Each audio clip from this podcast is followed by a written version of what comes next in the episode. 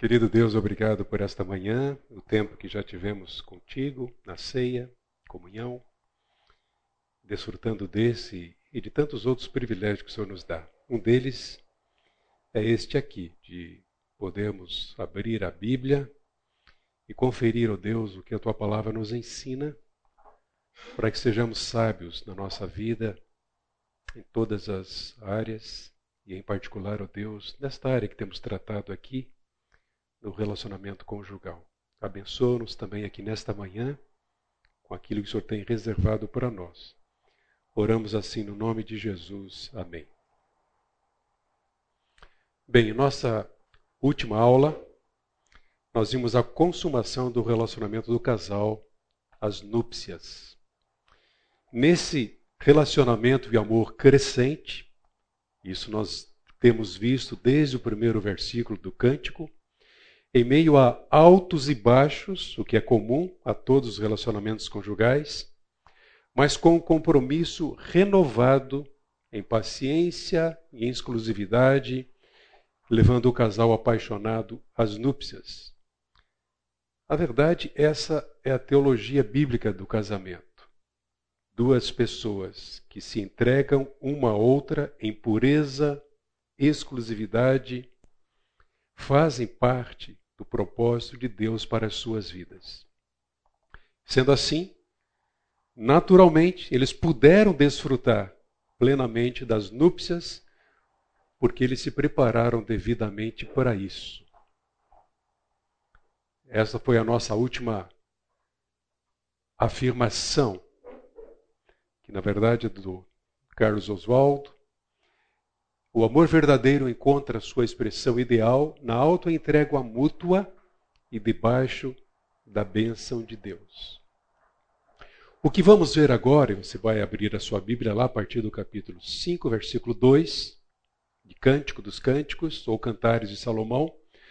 O que nós vamos ver agora nessa nova e longa sessão, realmente é uma longa sessão, veremos então o desenvolvimento real do relacionamento estabelecido nos capítulos anteriores. Agora é o dia a dia, é a prova, é o teste.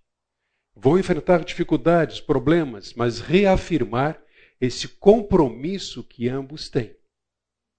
Como vimos anteriormente, há também aqui uma sequência de rompimento, negação, buscas, reencontros,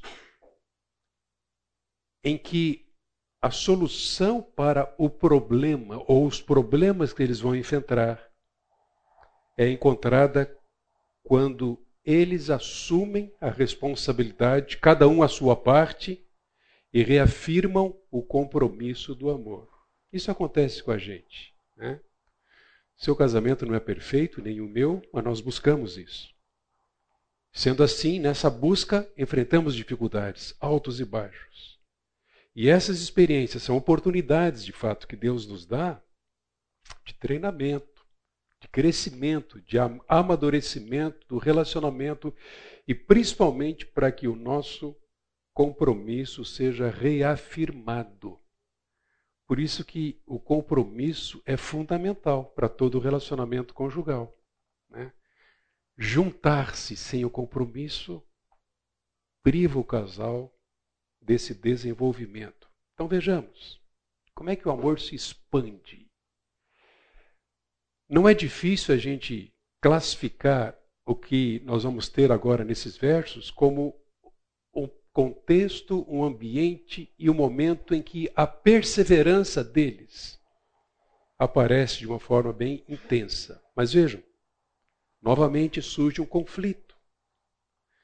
E parece um tanto estranho que, antes das núpcias, ela não suportava em sonho a possibilidade da ausência do amado. Ela não queria que isso acontecesse jamais. E naquele sonho que nós vimos, ela fez de tudo para agarrá-lo, para não perdê-lo, para que estivesse ao seu lado. Mas agora, olha só, as coisas mudaram completamente. Ela quer se levantar da cama. Na verdade, ela nem quer se levantar da cama quando ele bate a porta conflito. Afinal, ele chega de viagem, tarde da noite, ainda com o sereno, olhando a sua cabeça, desejoso, ele quer tê-la, ele quer possuí-la, mas ela nem sequer dar ao trabalho de levantar da cama, onde ela já estava lá, confortável, de pijama, aquecida. O que nós vamos perceber aqui é que os conflitos são resolvidos quando ambos continuam dispostos. Aconteceu. Expressão da minha fraqueza, da fraqueza dela, da fraqueza dele. Conflitos fazem parte e quando ambos estão dispostos a tratar, a renovar o amor, o compromisso, eles vão encontrar o melhor para eles. Então vejam. Eu dormia, ela diz, mas o meu coração estava acordado. Já viram isso? Olhos fechados, coração acordado. Eis a voz do meu amado que está batendo. Então ele chega tarde da noite, bate a porta e pede para entrar. Deixe-me entrar, meu amor, minha querida, minha pombinha. Já usou essa expressão antes? Ele está tecendo comentários, fazendo declarações, não apenas à beleza física dessa camponesa, mas também ao seu caráter. Então ele diz: Minha pombinha sem defeito, porque a minha cabeça está cheia de orvalho e os meus cabelos das gotas da noite. Já tirei a minha túnica, ela diz. Como é que eu posso vesti-la outra vez? Já lavei os meus pés. Como voltar a sujá-los? Eu queria destacar aqui uh, um, um detalhe muito importante para nós percebermos. Se você conseguir colocar, manter o seu dedo lá no capítulo 3 e aqui no capítulo 5, é interessante observar as semelhanças. São semelhanças, mas em dois momentos distintos. Ambas incluindo os sonhos.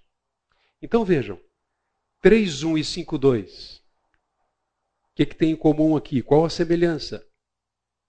Começam mencionando que ela dormia. Eu dormia.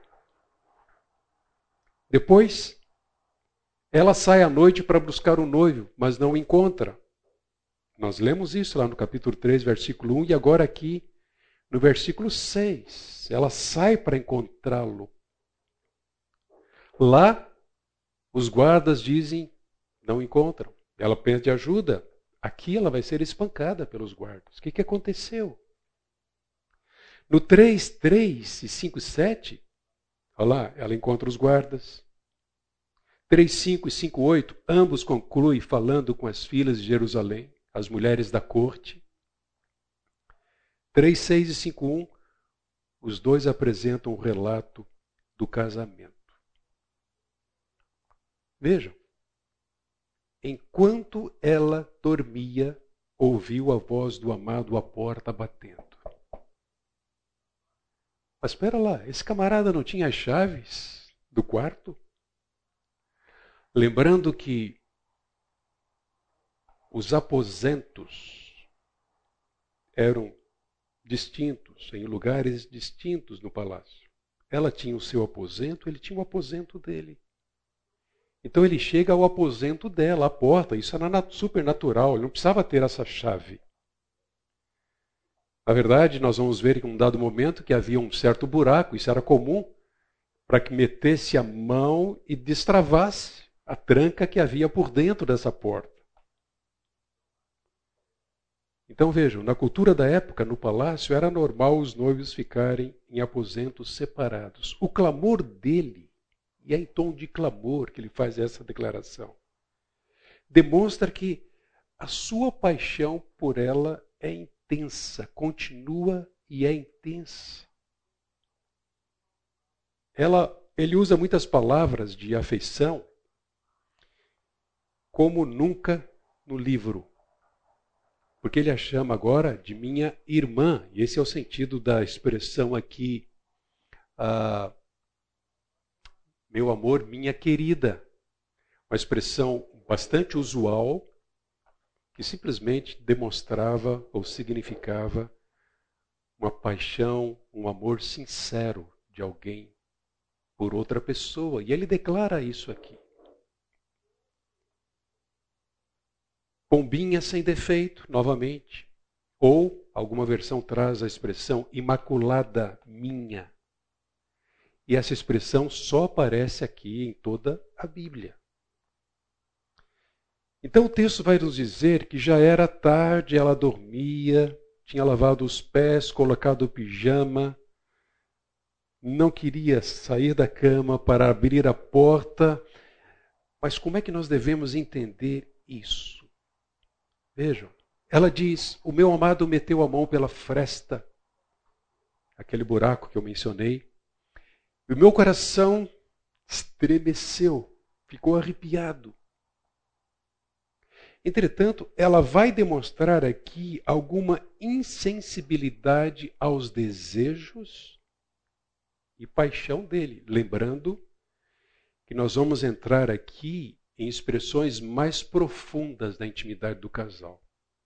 Há um erotismo, porém, sem ser vulgar, ele é puro, ele traz a motivação correta, ele traduz muito bem a intimidade e o relacionamento conjugal a partir de um compromisso em que ambos se amam e se entregam um ao outro. Mas aqui ela expressa rejeição. A desculpa dela é: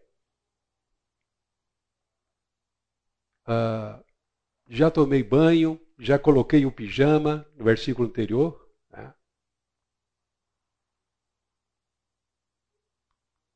Opa, apressei aqui. Dormia, a voz do meu amado que está batendo, deixe-me entrar. Então ela diz: Já tirei a minha túnica, como posso vesti-la outra vez? Já lavei os meus pés, como voltar a sujá-lo? Ela está demonstrando insensibilidade. A ideia é que ele chega desejoso, apaixonado, depois de uma longa viagem, caminhada, mas ela não quis abrir a porta. Hoje, talvez a desculpa seria Estou com dor de cabeça. Hum, não foi um dia legal. Amanhã vai ser um dia intenso. Enfim. Traduzam como quiser. Mas há aqui uma rejeição aos apelos dele. Glickman, um comentarista, ele diz assim: ela se esqueceu de que o propósito principal de todos os tratamentos de beleza antes de dormir era para ele. E que a parte dele não havia razão para se preparar. Gostei dessa afirmação. Qual é o propósito? Por que, que ela se prepara? Mas o coração dela finalmente se comove. Então vejam, ela se levanta para abrir a porta mas já era tarde. Mas assim, ela percebe que as mãos dela destilavam esses aromas, mirra, nos dedos. Por quê? Porque ele havia deixado lá um saquitel. Ele deixou o perfume na maçaneta para que quando ela fosse abrir, ela entendesse que ele estava cheio de paixão e queria estar com ela nos seus aposentos. Então ela abre a porta mas ele já tinha se afastado e ido embora. Ela tinha estremecido quando ele me falou. Busquei-o, mas não o achei, chamei-o, mas ele não respondeu. Então vejam, se levanta para abrir a porta, mas já era tarde. Ele se retira, poderia ter forçado, afinal era o rei.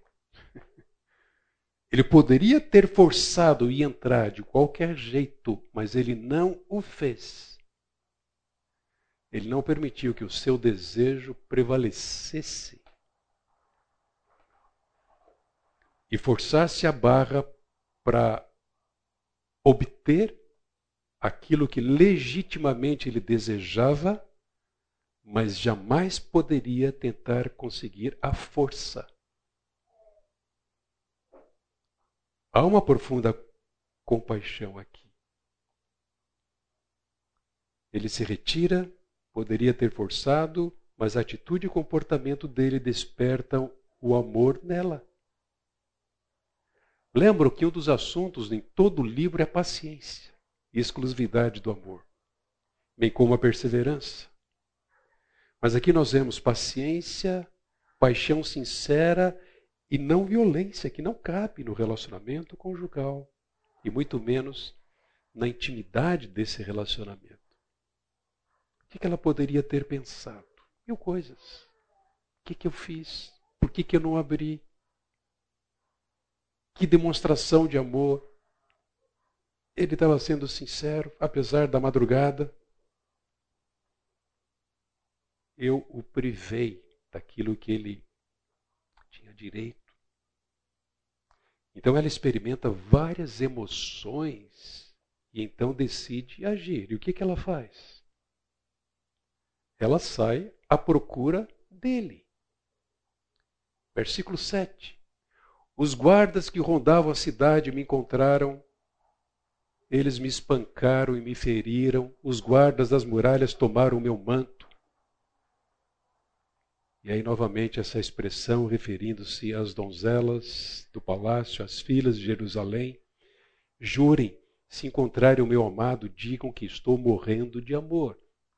Notem que agora a coisa é diferente da primeira vez, em que os guardas a encontram né? capítulo 3, de 1 a 4. Agora eles a encontram, mas possivelmente não perceberam que era ela, com o véu, correndo, a, naquela hora da noite, a, desesperada. Talvez, e vejam, a boa parte dos comentaristas, eles entendem que talvez eles a, a, a interpretaram daquele jeito como sendo uma mulher vulgar ou até alguma ameaça.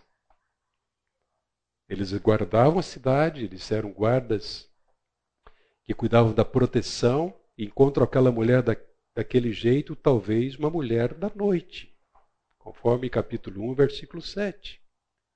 Então ela foi espancada, ferida, despida, do véu. Hoje, certamente, ela estaria nas manchetes, alimentando muitas campanhas né, em defesa das mulheres. É interessante a gente considerar aqui um paralelo entre esta história e a história de José. Vocês se lembram? José que perdeu sua túnica nas mãos da esposa de Potifar para não pecar, saiu correndo. O texto nos diz que finalmente ela pega, a, apela às amigas, as mesmas amigas que haviam ridicularizado, empurrado. A essa quer ir atrás dele, vai, vai, mas no sentido negativo de encorajar algo que não seria positivo ou bem visto naquela cultura, porque as amigas aconselharam a ir entre os pastores. Isso seria a atitude de uma mulher vulgar. Mas agora aqui a situação é diferente. Ela diz às amigas de Jerusalém: Se encontrarem o meu amado, diga que estou morrendo de amor. É o apelo dela. Deixa eu, eu colocar aqui algumas lições que nós podemos extrair desta primeira parte desse longo texto que não termina aqui. Ah, primeiro, todo casamento passa por problemas. Né? O meu não é diferente, o seu não é diferente. Problemas como indiferença, orgulho, egoísmo, mágoas, desejos não atendidos, desejos reivindicados, reclamados, nós passamos por isso. Essa é a nossa condição, esse é o nosso coração, a nossa pecaminosidade. Nós só ainda sofremos por conta disso.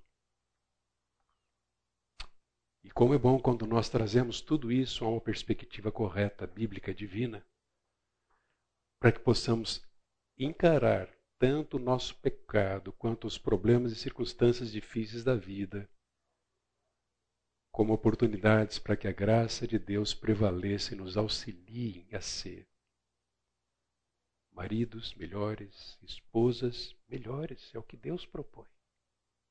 Somos perfeitos, não somos santos.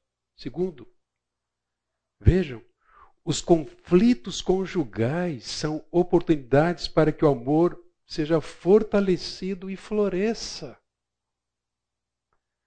O que se diz muito em nossos dias, numa cultura alheia a Deus, é conflito é sinal de incompatibilidade no casamento. Conflito é consequência da incompatibilidade de gênios. Então, a melhor coisa para encontrar a felicidade é pular fora, é sair fora do relacionamento. Não. Para Deus, conflitos são oportunidades para que o amor seja fortalecido e floresça sobre os recursos da graça de Deus. Opa! Essa história nos conta muito sobre a história do homem desde a queda. Ciúme, reclamação, egoísmo é consequência da queda. Até mesmo essa batalha em que a mulher não consegue se sujeitar bem, ela tenta tirar do seu marido o direito, ou ele a domina, é consequência da queda, do pecado. Mais uma lição que eu aprendo aqui. Os maridos devem revelar maturidade altruísta e reagir com perdão e não com mágoas. Imagine se esse homem, quando ele chega, bate a porta buscando satisfazer os seus apetites e desejos legítimos. Era sua esposa, mas ela não abre a porta, ele fica emburrado, magoado, sai dali, apronta, não quer falar mais com ela. Nós somos inclinados a fazer isso. Estou de mal. Não quero conversar. Maridos devem revelar maturidade altruísta e reagir com perdão e não com mágoas diante da rejeição. Nós temos o exemplo de Jesus. Como é que Cristo reagiu quando maltratado? sem dolo, sem amargura, porque a sua comida, o seu desejo maior era agradar ao Pai, satisfazer a sua vontade. Alguém pode ler esse texto aí em Colossenses 3,19? Por favor. Um marido, uma esposa, um casal que leia junto. Maridos, que cada um de vocês ame a sua esposa e não a trate com amargura Cada um ame a sua esposa e não a trate com amargura. É o que Deus espera de nós. Mas também uma lição para vocês, esposas. Esposas precisam ser cuidadosas para não darem tanta importância ou dedicarem tanto tempo às tarefas do dia a dia e se esquecerem do cônjuge. Entendam aqui, esposas, por tarefa do dia a dia, qualquer outra coisa que possa acontecer. A questão aqui é não dar a devida atenção ao marido. O marido, quando não atendido pela esposa, deve evitar cultivar mágoas. Buscar satisfação de forma egoísta. O que seria isso aqui, gente? Nós estamos tratando de um livro que é sincero, é franco ao tratar da intimidade do casal. Então nós podemos pensar aqui. Essa busca por satisfação de forma egoísta e pecaminosa pode ser a pornografia, muito presente hoje dentro de muitos casamentos. A masturbação, qualquer forma egoísta de satisfação dos desejos legítimos da sexualidade. Ou ainda, ele não deve buscar insistir contra a vontade dela. Deve sim perseverar no amor, no romantismo, e guardar, aguardar a mudança da esposa. Agora, nós temos, após o conflito, a resolução desse conflito. Então veja, versículo 9. Uh, os primeiros passos já foram dados. Ele não insistiu, não arrebentou a porta para satisfazer seus desejos, mas ele deixou lá o nardo, o perfume, como lembrança ou lembranças do seu amor por ela. E agora nós vemos outros passos que foram dados para a reconciliação do casal. Então vejam. O que é que o seu amado tem que os outros não tenham? Ó mais bela das mulheres. Quem é que está falando isso aqui? Novamente, as mulheres de Jerusalém a desafiam. Ela está sendo desafiada por essas mulheres a pensar como o seu amado era único, era diferente. Como é que seria isso hoje? Seria muito comum. Deixa para lá. Ele é como qualquer outro homem, só pensa nisso. Sai fora. É igual a todos. O que é que ele tem que as outras ó mais bela das mulheres, que outros não tenham? O que é que o seu amado tem que outros não tenham para que você nos faça jurar? Ela havia pedido, por favor, me ajude a encontrá-lo. Qual é a resposta? O meu amado é alvo e rosado, o mais destacado entre dez mil. superlativo aqui, a resposta dela é que ele é totalmente desejável, ou como diria lá em Portugal, apetecível. Não há ninguém.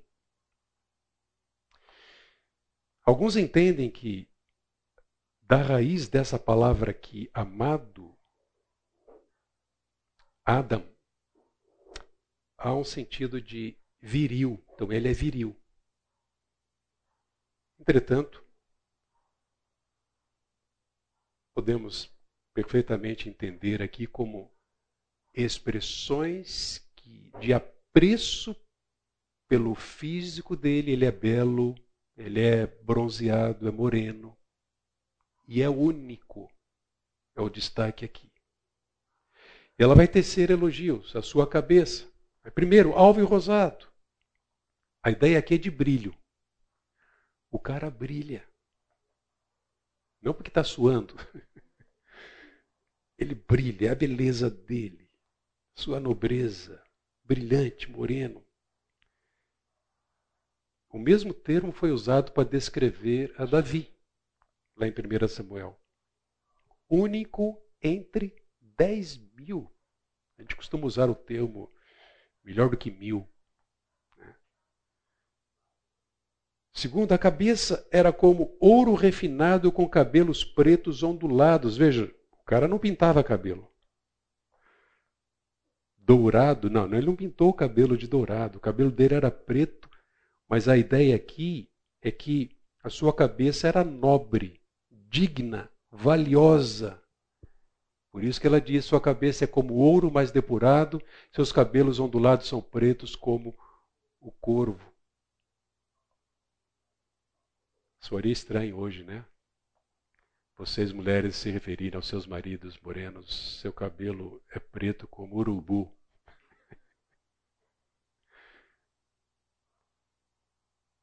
A questão é não é a forma, né? mas o caráter. Os olhos, ela também diz, como pombas, transmitindo beleza tranquilidade, destaque a ideia de que o branco dava destaque à beleza dos olhos dele. Então ela diz: são como pombas junto ao ribeiro, brancas como leite, banhando-se junto às correntes das águas. No verso 13, ela se refere às faces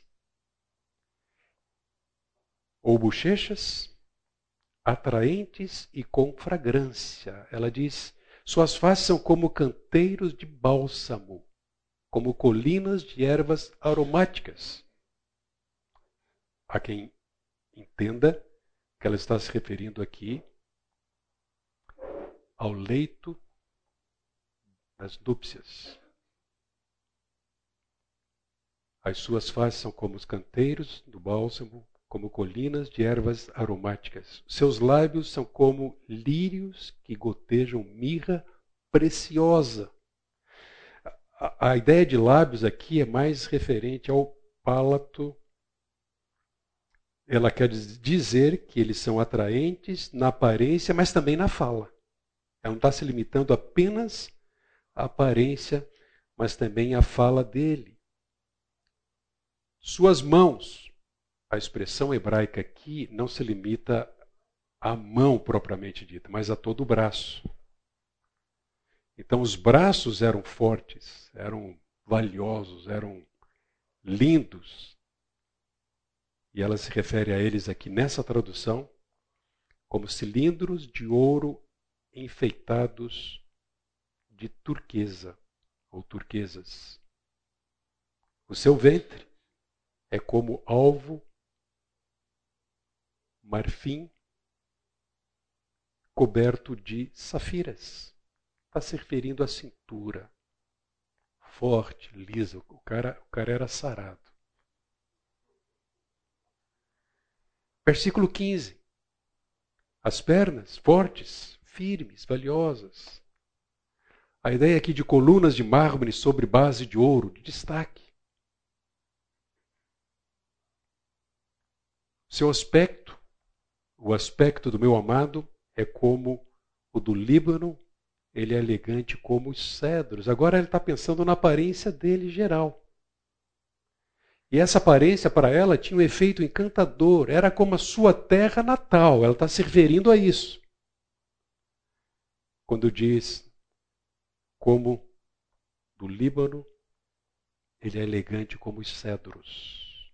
O seu falar, sua boca, é suave e desejável. Em outros textos, essa palavra foi usada para se referir à fala. Então, o que, que nós temos aqui? Uma lista invejável de uma mulher que está apaixonada, que ama, que reafirma o seu amor e, consequentemente, reafirma o compromisso que tem do casamento. E no final das declarações, ela vai acrescentar algo novo.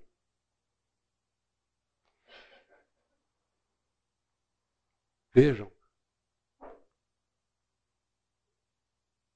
Ela usa a expressão, e só agora aparece em todo o texto esposo. Assim é o meu amado, assim é o meu esposo, ó filhas de Jerusalém. A palavra esposo, esposo aqui seria melhor traduzida se fosse amigo. E não há dúvida de que nós devemos atentar para o seguinte: a amizade vai muito além da mera satisfação sexual. É o que se espera de nós, de um marido e de uma esposa, que eles sejam amigos. Quão importante, então, é um marido ter a sua esposa como amiga e a esposa ter o seu marido como amigo. E isso está bem presente aqui dentro do livro. Então eu quero trazer mais algumas lições a partir desse momento de resolução de conflitos. A primeira é que cônjuges sábios elogiam um ao outro, quer no ambiente privado ou público. Essa semana alguém compartilhou uma experiência de tentativa de auxílio a um casal que precisa de ajuda. Casal novo ainda, mas em que ele tem depreciado ah, publicamente a sua esposa.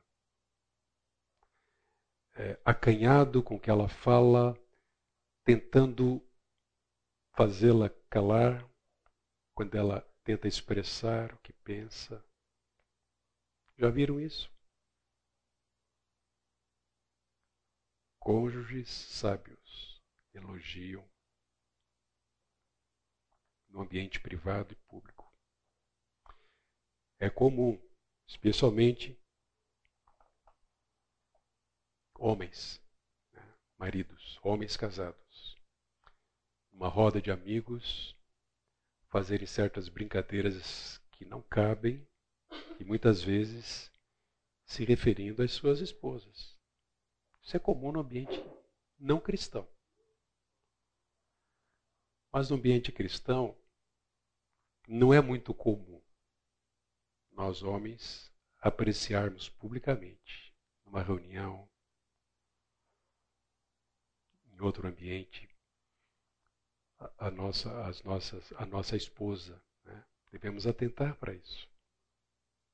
O casamento, segundo a Bíblia, é baseado nos votos incondicionais de fidelidade e exclusividade. E ele cresce continuamente rumo ao ideal de Deus. Que sejam amigos, que cresçam na amizade entre eles. Nós devemos ter isso em mente e considerar essa perspectiva. Né? Quão, quão quão cruel é a nossa cultura que tenta nos apresentar e forçar a barra para destacar que o principal do casamento é a felicidade. E o elemento fundamental para a felicidade é a satisfação sexual. E tenta separar uma coisa da outra. Né? Ah, o prazer sexual da amizade, né? da valorização do caráter um do outro e não somente a apreciação da beleza é, física. Então chegamos ao capítulo 6. Não parece uma ironia o que nós temos aqui agora?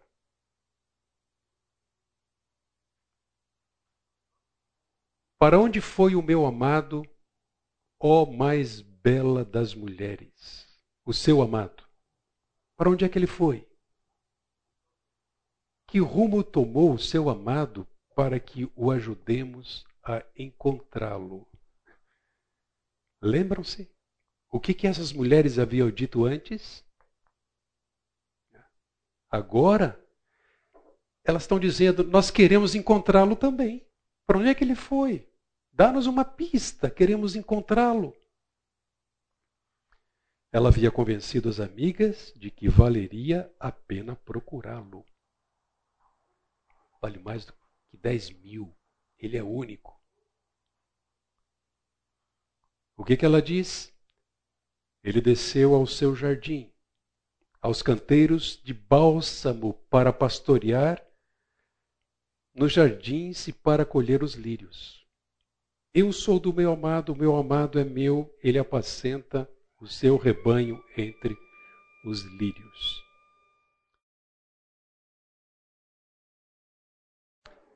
capítulo 6, versículo 2.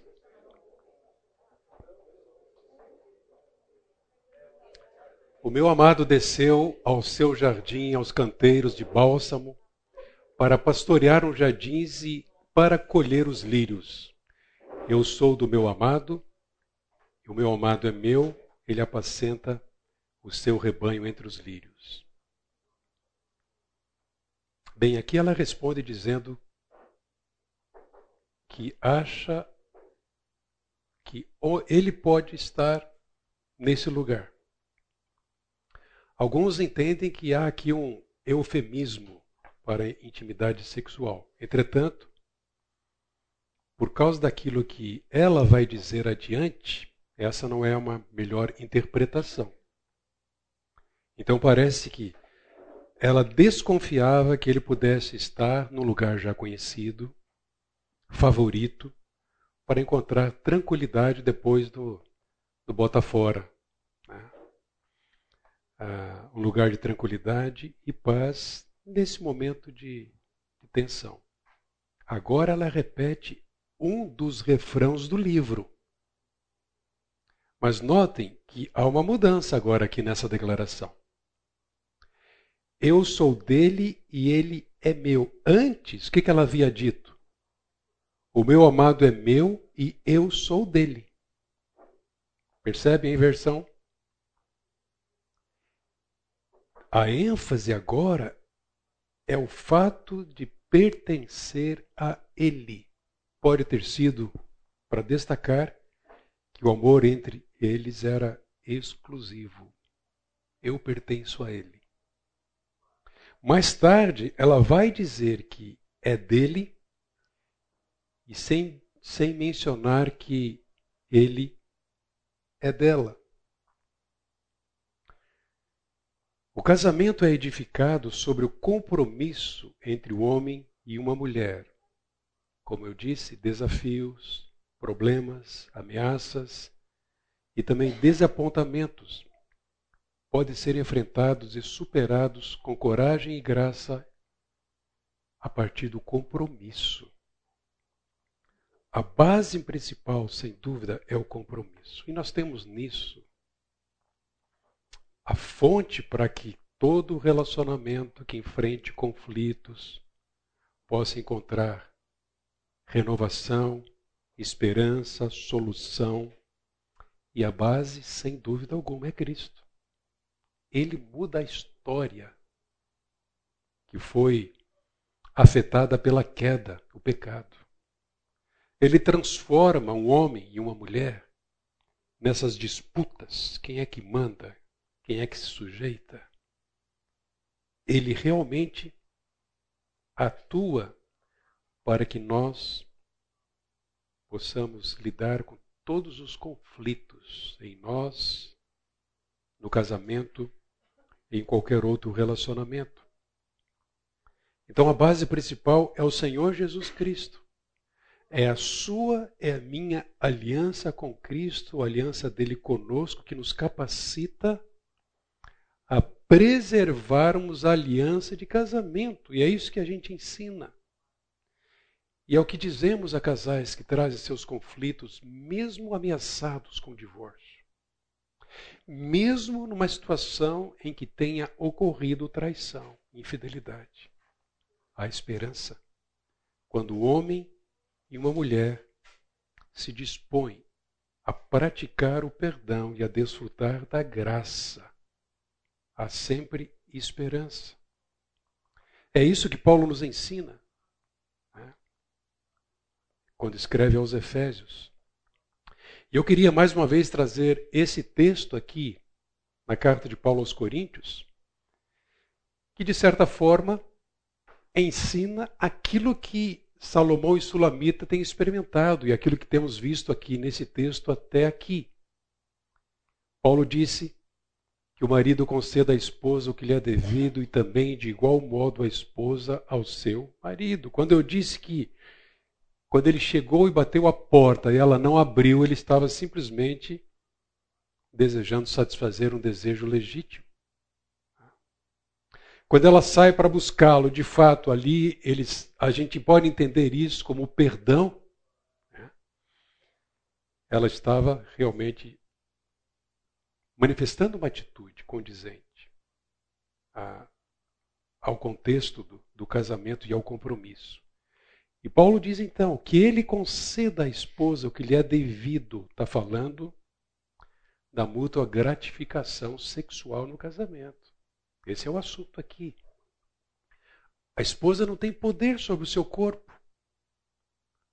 Ela disse: Eu sou do meu amado, o meu amado é meu e sim o próprio marido, e também, de igual modo, o marido não tem poder sobre o seu corpo, e sim a esposa.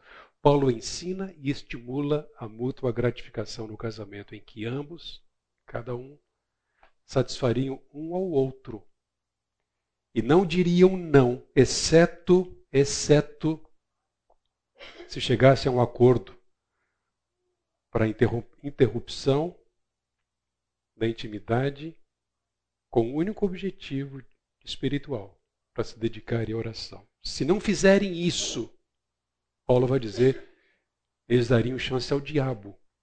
Seriam tentados. Por quê? Por causa das necessidades legítimas. Deus deu a você, a mim, a todos nós, o desejo de satisfação sexual. E o casamento é o contexto programado por Deus para que isso seja satisfeito. Por isso nós devemos atentar para essa exortação e recomendação bíblica. A mútua gratificação. Algumas lições aqui.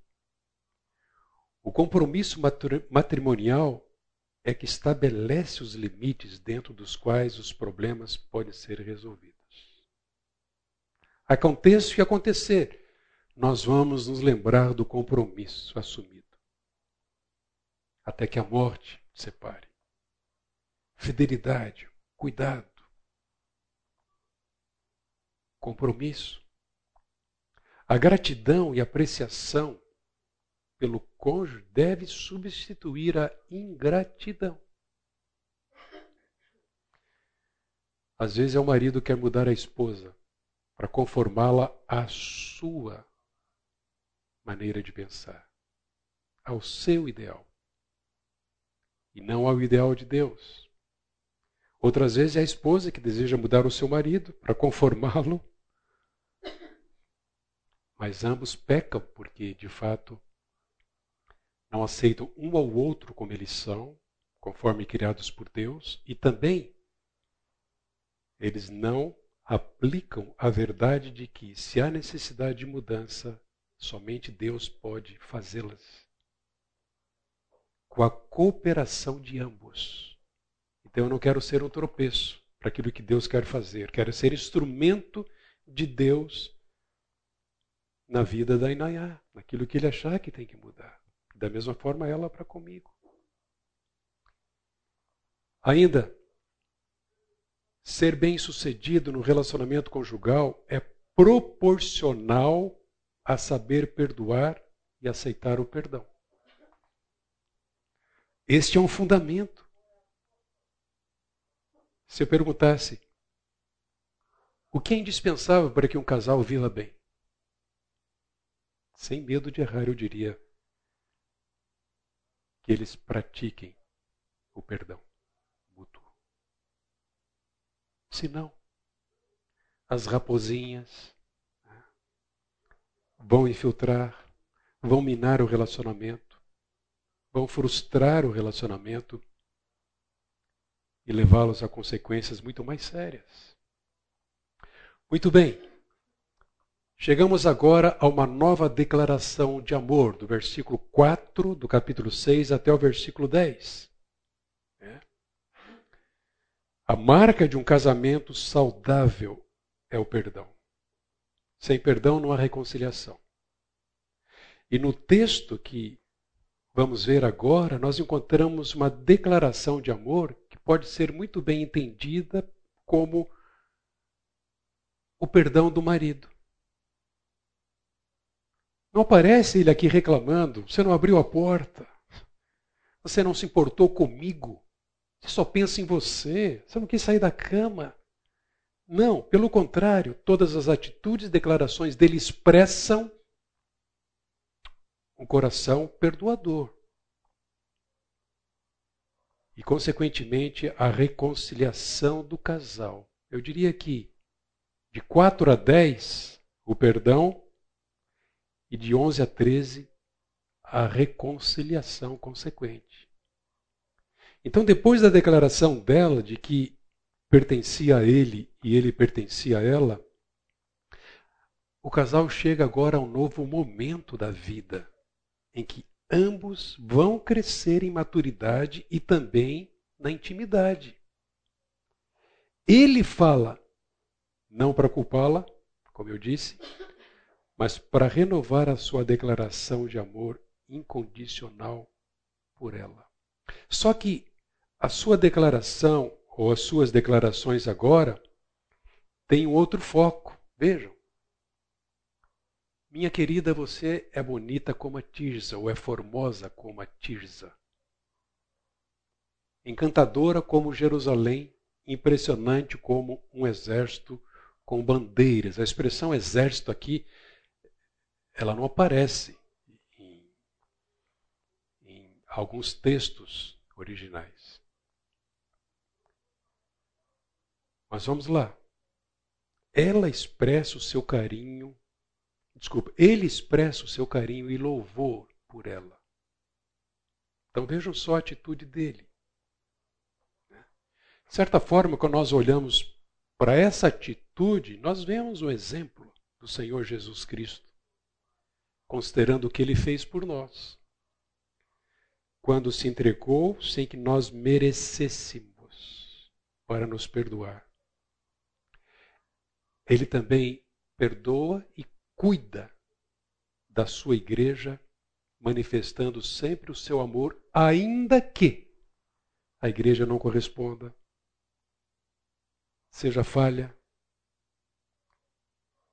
E então, nesse exemplo, nós somos encorajados também, como maridos, a amar como Cristo amou a sua igreja. Mas olha só, pela terceira vez, ele a descreve como querida, amiga, lembra-se? Bonita como Tirza. Tirza embora hoje não tenho muito, muita certeza da exata localização geográfica dessa cidade, era uma cidade cananita belíssima, no Reino Norte. Jerusalém, cidade famosa, aprazível, capital do Sul,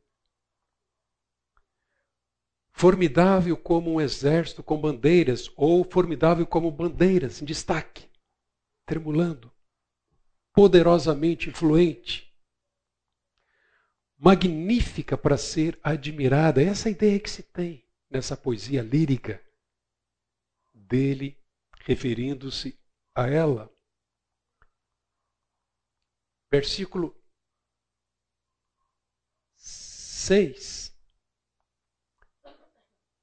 ele novamente começa a tecer elogios, olhando para as partes do seu corpo. Seus dentes são como. Desculpa, deixa eu voltar aqui. Encantadora. Depois ele vai dizer: Desvie de mim os seus olhos, porque eles me perturbam. O que, que há aqui? está acontecendo? Possivelmente, os olhos dela o perturbavam ou traziam desconforto ou confusão. É, ele estava envolvido por ela, mas ele queria concluir o seu discurso. Ele não quer ficar embaraçado com o olhar dela. Ele deseja concluir a sua declaração de amor. E a partir disso, ele repete três elogios que já havia feito lá atrás, mesmo antes das núpcias. Os seus dentes são como um rebanho de ovelhas que sabem que sobem do lavadouro.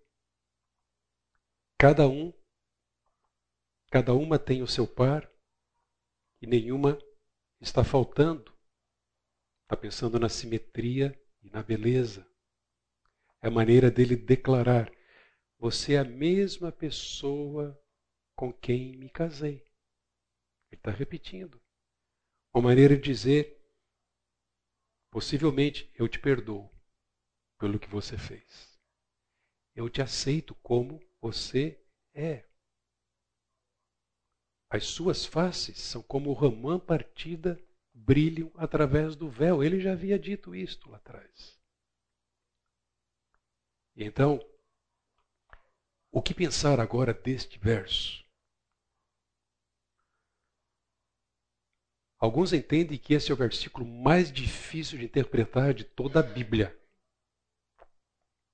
60 são as rainhas, 80 as concubinas e as virgens sem número.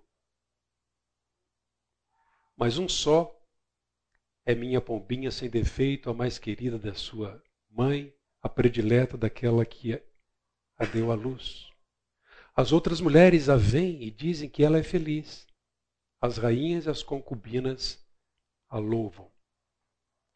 Bem, nós sabemos que Salomão teve 700 esposas ou rainhas e 300 concubinas. 1 Reis capítulo 11. O ponto de comparação aqui é que sua amada excede a todas, a ponto de ser louvada por todas. Não apenas por ele, mas agora todas a louvam. E dizer a alguém que outras pessoas a elogiam, opa, é um dos mais, uma das mais belas formas de elogiar uma pessoa. Ah, todo mundo fala bem de você, te apreciam. E olha só a sequência aqui: a própria mãe, as amigas, as outras mulheres da corte, as concubinas, está todo mundo falando bem dela.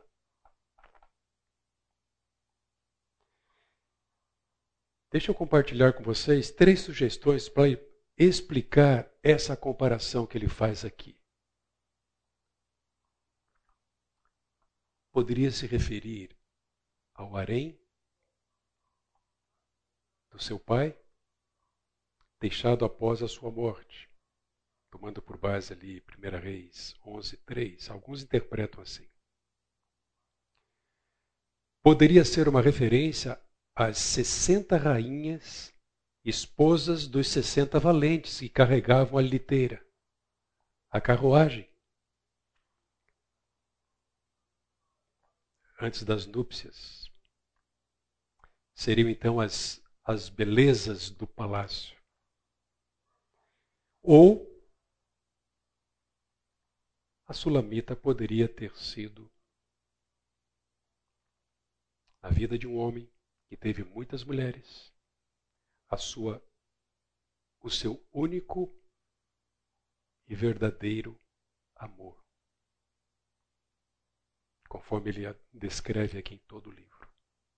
Nós temos optado por essa linha de interpretação, por causa da mensagem que o livro tem nos trazido e pela harmonia dessa interpretação que ele, com o que ele disse até aqui e com aquilo que ele vai dizer depois. Versículo 10. Quem é esta que aparece como a alva do dia, bonita como a lua, pura como o sol, impressionante como um exército com bandeiras? Este verso conclui esse diálogo de reconciliação. Como começou, dizendo que ela era formosa e formidável, e agora essas palavras finais. Na primeira vez, ele declarou que ela era formosa como duas cidades lindas de Israel. Agora, ele diz que ela é formosa como a lua e brilhante ou pura como o sol. Novamente, nos versos 11 e 13, a reconciliação do casal. Altos e baixos, conflitos, perdão, reconciliação. Percebo que após as declarações de amor dele, onde a gente entende que o perdão aqui está implícito, ela responde de forma muito poética, usando várias figuras da primavera que expressam o seu desejo sincero de reaproximação e renovação do amor. Então vejam, desci ao meu jardim das nogueiras para ver os renovos do vale para ver se brotavam as videiras, se as romazeiras ou romeiras estavam em flor. Nozes, uvas, romãs, figuras bem presentes aqui. Agora vejam só, ela foi para o jardim para ver os renovos do vale para ver se brotavam as videiras, para ver se floresciam as romãzeiras. Essa linguagem figurada aqui descreve muito bem o que está dentro do seu coração e qual é o seu desejo. Então, no 12, antes que eu percebesse, você me colocou entre as carruagens como príncipe do seu lado. Uma interpretação complicadíssima aqui. A, a Ara traduz da seguinte maneira: Não sei como imaginei-me no carro do meu nobre povo. A NVT, nova versão transformadora, diz: Antes que eu me desse conta, meu desejo me levou à carruagem de um nobre. A NAA, nova Almeida atualizada, diz: Não sei como imaginei-me no carro do meu nobre povo. Parece ser que ele a honrou colocando-a na carruagem à frente de um cortejo. Isto faz sentido por causa do verso 13. O que, que diz o verso 13? Volte, volte, Sulamita, volte, volte, para que nós a contemplemos é o povo. Para que vocês. Por que vocês querem contemplar a Sulamita na dança de Mani? Então parece que faz sentido que é ele quem a honra, colocando-a numa carruagem à frente do cortejo para ser vista, em que o povo clama para ela voltar, para ela retornar. Então, para que possam contemplar sua beleza, eles pedem que ela volte. Beleza tão elogiada publicamente pelo rei. Pela primeira vez no livro, ele a chama de Sulamita. Perceberam? Não aparece antes. Agora aparece Sulamita, que é uma forma diminutiva para Salomão. Roberto, Roberto. Renato, Renata. Oswaldo, Osvalda. Osvalda não tem. Ao usar somente agora esse nome, perfeitamente poderia ser, ou pode parecer, que ele quis transmitir a ideia de que o casamento está bem mais maduro, está amadurecendo. Enquanto ambos se adaptam um ao outro, eles aprendem a conviver, a viver em harmonia e paz. Que, aliás, é o significado da raiz de seus nomes. Então aparece aqui o que parece ser uma pergunta feita pelo povo, indagando por que eles queriam contemplar a, amada, a Sulamita, na dança de Ma, Manaim. Possivelmente, dança de Manaim é uma referência não a um local, a cidade, mas sim um tipo de dança comum nos acampamentos entre as tendas. A ideia aqui de entre, né? Então a referência seria um lugar de dança, dança de dois acampamentos ou exército, conforme 2 Samuel 17, 24 pode ser uma exortação aos outros para não ficar olhando. Né? Porque contemplar aqui está no plural. Não fica olhando demais a sulamita, pois ela pertence ao rei. Ela é dele. Vamos adiante. O amor se expande através do perdão, em que ambos renovam a relação pelo compromisso que tem. O que se espera é que o casal então saia maduro após uma situação como essa.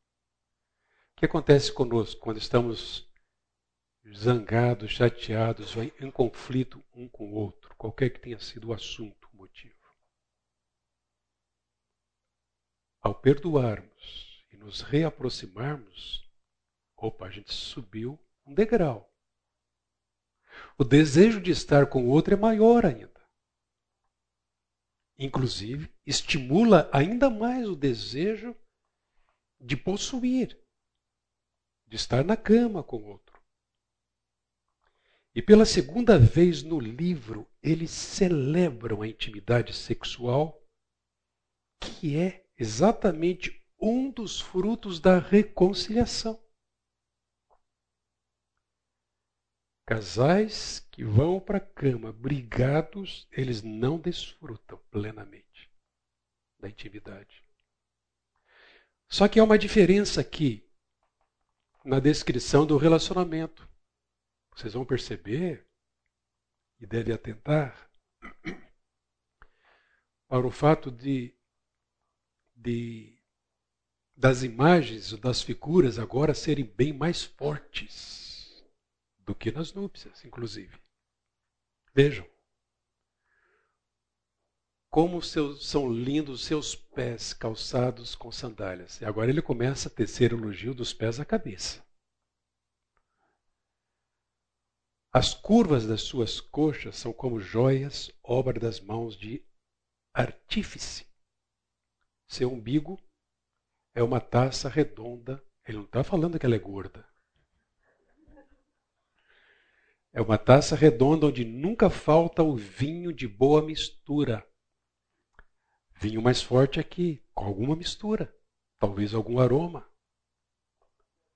Uma expressão raríssima. Sua cintura é um monte de trigo cercado de lírios. Vamos lá. Se vocês quiserem tecer esses elogios às suas amadas hoje, maridos, é bom entender primeiro o que ele está querendo dizer aqui.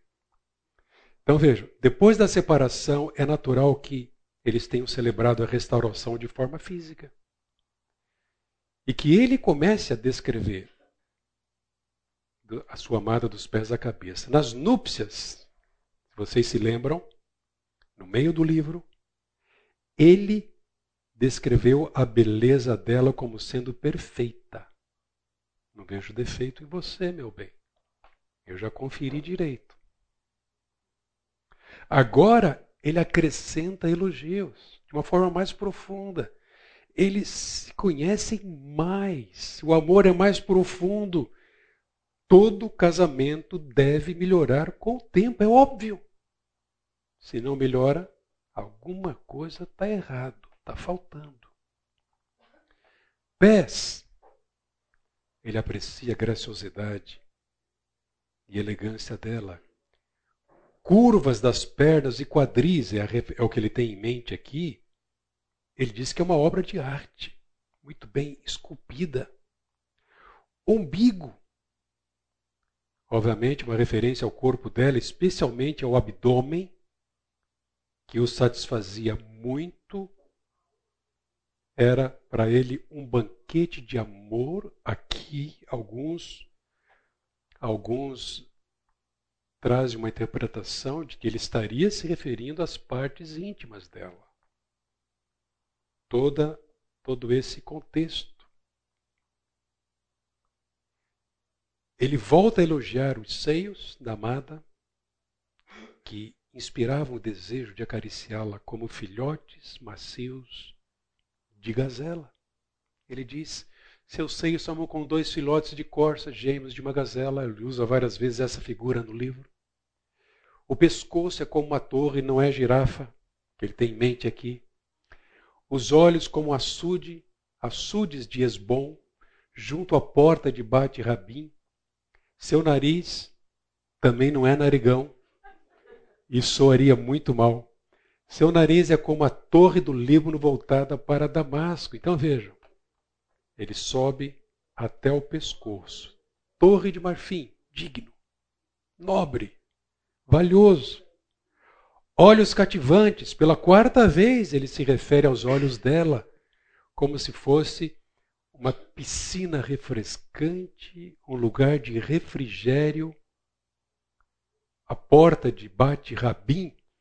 A ideia aqui é que ele quis dizer um, entre muita gente eu encontro essa piscina de refrigério, porque Bate Rabim, a referência que se tem é que era uma cidade muito agitada.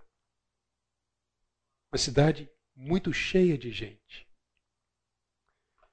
E ao, ao referir-se ao nariz, o que ele tem em mente é dignidade e integridade.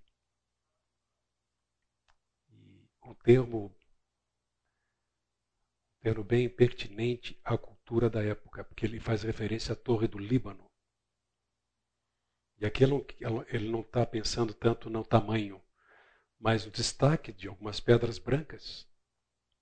Simbolicamente está se referindo a isso, a cor e não ao formato do nariz dela. Certamente, se referisse ao formato, teria levado, um, no mínimo, um, um sopapo. Versículo 5. Sua cabeça se eleva como o Monte Carmelo, uma das montanhas mais majestosas de Israel. Está lá em Isaías, em Jeremias. O cabelo, ele diz, soltos têm reflexos de púrpura. O rei caiu prisioneiro em suas ondas. Cabelo como algo valioso e belo. Ele foi cativado. E aí então, ele diz: Como você é linda ou formosa, como você me agrada, ó amor, com as suas delícias. O resumo dessa descrição está aqui no verso 6. E é semelhante ao que ela havia declarado em 5,16, quando ela disse: ele é totalmente desejável. Como a Bíblia é rica. Inclusive, ao tratar de uma forma tão, tão bela da intimidade que um casal deve desfrutar. Não precisamos de figuras pornográficas para estimular o amor. Não precisamos forçar a barra para desfrutar do amor. Quão desejável e deleitável é o amor acima de todos os demais prazeres, quando desfrutados conforme o propósito, o plano, os princípios que Deus estabeleceu. Seu porte é como o da palmeira e os seus seios como cachos de frutas. Eu disse: Subirei à palmeira e me apossarei dos seus frutos. Sejam os seus seios como os cachos da videira, o aroma da sua respiração como maçãs. Nos versos 7 a 9, o que nós vemos é que eles estão prontos para renovar o seu amor, selar o perdão fisicamente. O que há aqui é uma entrega total um ao outro. Tá? É o relacionamento outrocêntrico, ou Davi Merck usa muito a expressão outrocêntrico. Eu não estou pensando simplesmente nos meus desejos. O meu foco é satisfazer a minha esposa. O texto é explícito, mas de muito bom gosto sensível. O que vemos é que ele está decidido e declara que ela é como uma palmeira, talvez delgada, símbolo de regozijo e festa. Alta, bela, digna, e que seus seios eram como cachos do alto. Ele está determinado a subir a palmeira, comer dos frutos enquanto, enquanto sentia a fragrância dos seus aromas. E ainda, a sua boca como o melhor vinho, vinho que flui suavemente para o meu amado, escorrendo suavemente sobre os lábios de quem já vai adormecendo. Percebe uma pequena tra transição aqui? No meio da fala dele, ela o interrompe e completa o que ele estava dizendo. essa troca de elogios e apreciação, sem dúvida alguma, demonstra o amadurecimento do amor desse casal. E é o que vemos no versículo 10. Eu pertenço ao meu amado e ele me deseja. Uma tradução diz: ele tem saudades de mim. Mas a ideia aqui, uh, mais coerente ao, ao, ao termo no original hebraico, é: ele me deseja. Essa é a ideia. Uma palavra que foi usada três vezes em todo o Velho Testamento. Gênesis 3, inclusive. Provavelmente uma palavra que faz alusão à reversão dos efeitos da queda, em que a mulher iria querer controlar o marido, mas é ele quem a dominaria.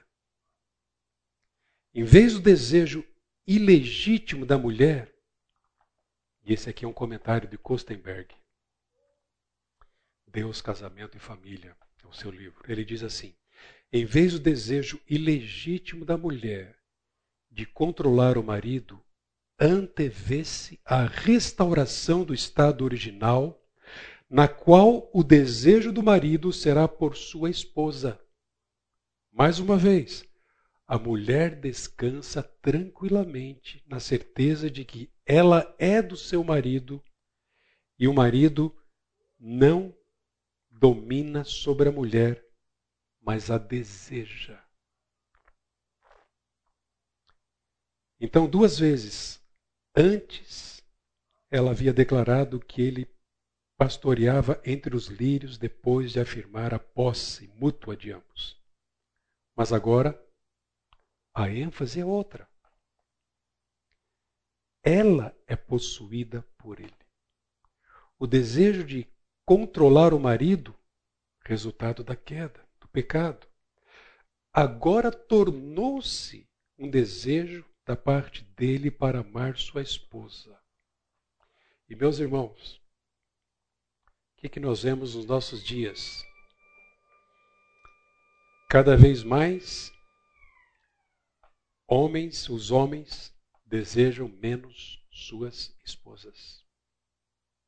E é triste perceber que este é o perfil de marido dos nossos dias. Nada viril. Pouquíssimo homem. Cedendo uma cultura perversa. Inverte os papéis. Fere a masculinidade. Bem como perverte a feminilidade. Ela é possuída por ele. O sexo virtual infelizmente hoje está substituindo o sexo real. O que se diz de meninos é que os meninos não estão mais sentindo tanta atração pelas meninas por causa das mídias sociais. Isso é preocupante. Devemos notar que essa restauração do amor é baseada na vinda do Rei Messiânico.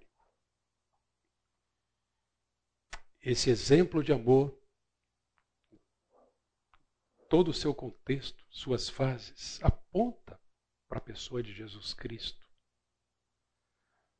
Como diz, não é uma alegoria, mas aponta para o amor de Jesus Cristo, o que torna possível a todo casamento desfrutar perfeitamente dessa união. Para a gente concluir, a resolução de conflitos conjugais requer que cada um assuma a sua responsabilidade. Eu não posso tirar o meu corpo fora da minha responsabilidade. E nem a minha esposa. Cada um deve assumir o seu papel, oferecendo perdão. O perdão é algo sobrenatural que somente é possível quando compreendemos o perdão de Deus por nós. Assim como ele nos perdoou, nós devemos perdoar. Não fazemos imposições, exigências, não há condicional. Perdoamos assim como ele nos perdoou. Deus usa os conflitos humanos para aprofundar e amadurecer o amor. Todas as coisas cooperam para mudar o nosso caráter e nos conformar à pessoa de Cristo. A resolução de conflitos deve incluir a reafirmação do amor e a verbalização da apreciação que cada um tem pelo outro. Precisamos falar mais, especialmente nós, maridos. A base da resolução de conflitos é a exclusividade conjugal, que não admite a possibilidade da separação. Quantas vezes precisaremos reafirmar: eu sou da minha amada, ela é minha, ou a minha amada é minha, eu sou dela. E por fim, a intimidade sexual não é o meio para a resolução de conflitos conjugais, mas a medida dessa resolução. Obrigado, Senhor, por mais essas verdades e considerações. Leva-nos a uma disposição sincera de autoexame, conformação com teu plano, com a tua vontade. Leva-nos a Deus cada vez mais à disposição sincera de praticar o perdão nos nossos casamentos. Desperta-nos para aquilo que está fora do lugar e leva-nos, ó Deus, sobre a tua graça, ao desfrute de um relacionamento amigável, íntimo e profundo. Nós somos gratos a Deus, pedimos a tua bênção para esse dia. Em nome de Jesus. Amém.